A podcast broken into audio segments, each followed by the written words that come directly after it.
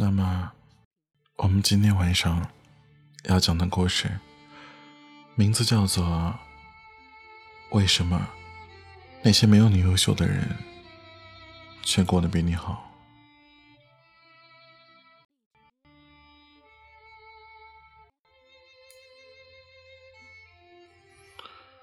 前段时间，我朋友小山选择离开北京。我们几个朋友一起聚了一下。我们是刚来北京的时候认识的，那时候都刚从学校出来，在同一个公司实习，自然而然也就成了相熟的朋友。我们是同一个起点，学校也差不多，刚开始也都是实习生。但是转眼几年过去啊，我们这些人有的结婚了。有的升职了，人生境遇却大不相同，而其中最明显的，就是我们要送别的小山，以及另外一个拿到月薪三万的阿成。小山很勤奋，他在工作上很卖力。在实习的时候呢，他是当时成绩最突出的一个，而相反的是，阿成在实习的时候。表现很一般，但却没有想到，实习结束后，最终留下来的却只有阿成。我们几个都被淘汰了，分别进了其他公司。而小山之后几年，他一直都很拼，却总是不尽如人意。就在前几天，他终于选择离开，回家乡发展。这聚会上，小山显得有些颓废，他喝多了，说话有些激动。他说：“难道我还不够拼吗？这么大个城市，难道就真的容不下我吗？”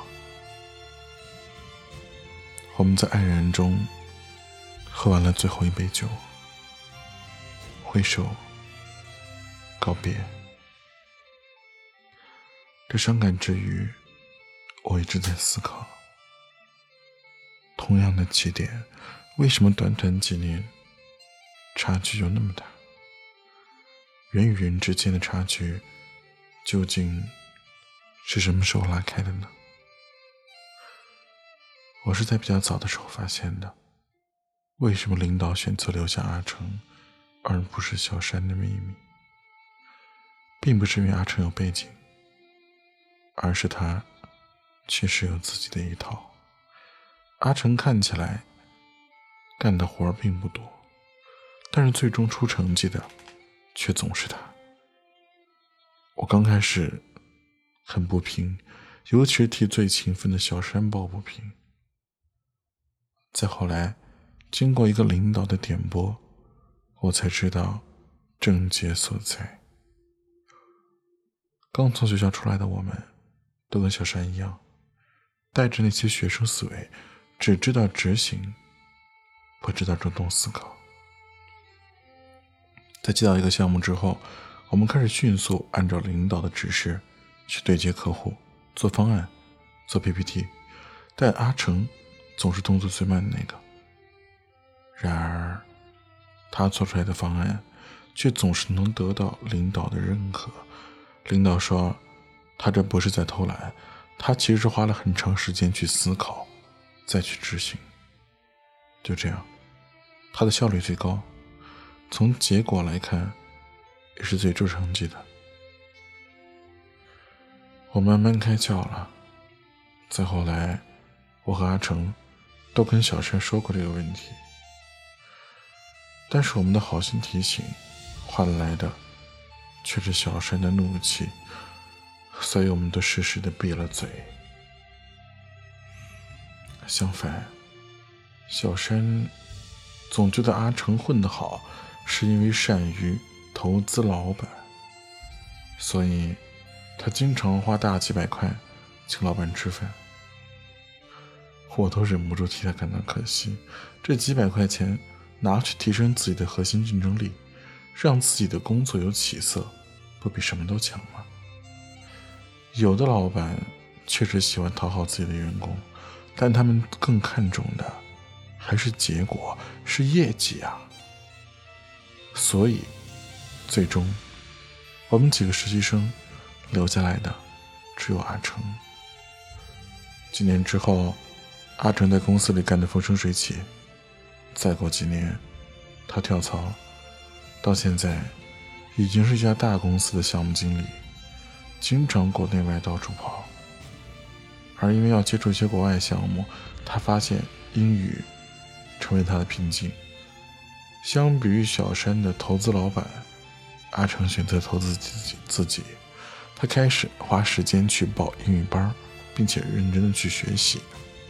他依旧是花了很长的时间，找到一种适合自己的学习方式，利用零碎的时间在线上学习。在之后，他的学习就变得轻松和有趣多了。